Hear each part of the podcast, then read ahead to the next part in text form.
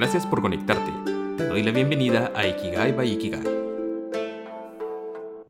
En nuestra vida tendremos que enfrentarnos a situaciones complejas que en muchos casos no sabremos afrontar.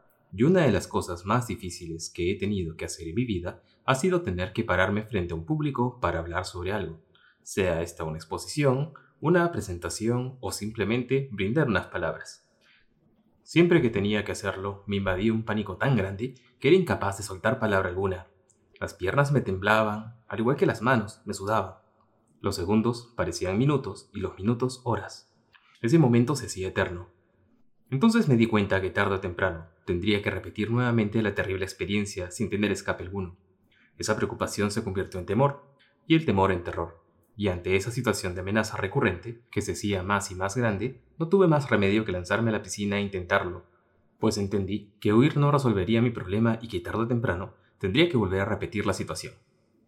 Tomada la decisión, impulsado visceralmente, empecé a preguntarle a varias personas que a mis ojos eran buenos oradores. Los consejos, por supuesto, no se hicieron esperar. Los recibía ilusionado pensando que eran la solución a mi problema los consejos buenos y no tan buenos empezaron a llegar, como por ejemplo, imagina los desnudos, piensa que estás solo, sé tú mismo, practica delante de tu familia, escribe tus discursos o prepara tu guion, habla de lo que tú mejor sabes. Consejos que no terminaron por convencerme de que realmente fueran lo que necesitaba. El problema seguía ahí, el miedo seguía ahí.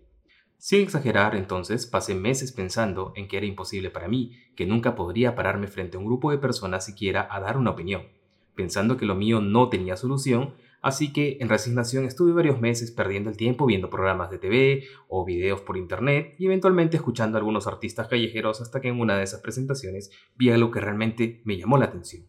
Ellos, aun cuando no recibieron ni una sola moneda, no dejaban de repetir su función, no dejaron de continuar con su labor y no dejaron nunca de ofrecer su arte. Intrigado por lo que vi y con esa idea en mente, empecé a investigar en libros y en internet sobre los artistas y esa actitud tan peculiar, y encontré aquello que fue el origen de la revelación que cambió mi vida, el gran paradigma del pedir y la actitud del servir. ¿Pero qué era esto? Haciendo un análisis, desde pequeños estamos acostumbrados a pedir. Cuando bebés lloramos para que nos hagan caso y nos den alimento, o simplemente nos carguen o nos cambien y conforme pasa el tiempo, ese paradigma de pedir no hace más que hacerse más y más fuerte. Cuando crecemos un poco y estudiamos, pedimos nota aprobatoria. Cuando estamos en adolescencia, pedimos aceptación. Y cuando llegamos a la adultez laboral, pedimos sueldo y reconocimiento. Siempre pedimos, pedimos y pedimos. El pedir se vuelve nuestra razón de ser sin darnos cuenta, tanto así que cuando no obtenemos lo que queremos, suelen empezar las tristezas e incluso las depresiones. Por supuesto, esto no ocurre en todos los casos, pero suele ser así, y esas ambiciones traen consigo una contraparte el miedo que se genera ante el riesgo de no obtener lo que queremos. Ese resulta ser el paradigma del servir.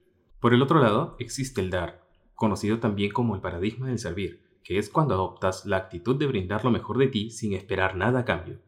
Si tú quieres dar un discurso, lo das porque tienes algo importante para ti que quieres compartir, donde no te importará si te escuchan o no, o si es que acaso les gusta o no. Solo te importa que das lo que tienes para otros y eso te hace feliz.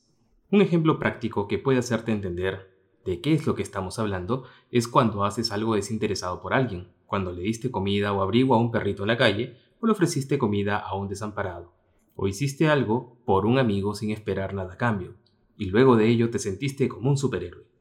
Este estado de felicidad, de satisfacción por dar lo que tienes, se conoce como autorrealización y puede verse desde la pirámide de Maslow quien explica en un esquema de pirámide cómo funcionan las necesidades por las que el hombre es motivado a realizar diversas cosas en su vida.